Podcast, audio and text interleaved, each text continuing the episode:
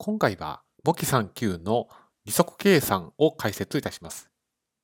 当動画の解説者のネット会計士は、会計雑誌の連載や会計書籍の執筆、会計のセミナー講師を務めさせていただいており、当動画をご覧いただくと、簿記3級の利息計算が理解できるようになります。まず、利息計算で何なのかですけれども、お金を借りるというサービスを提供されたわけですから、代金として利息を払うと、これが利息の意味になります。その受け取る、払う、利息を計算する、その計算の仕方についてどう考えるべきなのかを今回解説していると、そういった内容となります。方法は2つあります。1つ目が月割りと呼ばれる方法で、まあ、貸した借りた期間を何ヶ月という形で計算をすると。もう一つの方法が貸した借りた期間を何日というふうに計算すると。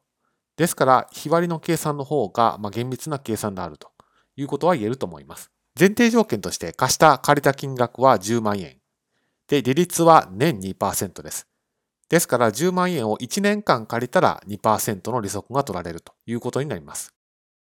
一方で、貸した借りた期間は1月1日から2月28日までの2ヶ月間ということになります。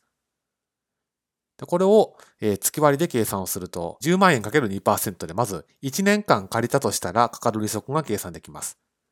今回は2ヶ月しか借りていませんので、それを12分の2をして333円という計算結果となります。一方の日割りはというと、10万円 ×2% で一旦365日分の利息の金額が計算できます。その上で365で割って1日あたりの利息の金額を計算し、それに1月1日から2月28日までの59日分をかけて、結果323円というふうな計算結果となります。ですので、当動画で押さえておいていただきたいのは、まあ、月割り計算をするのか、日割り計算をするのか、どちらにするのかによって、まあ、計算結果が微妙に異なってきますので、問題文の指示に従う必要があるということを押さえておいてください。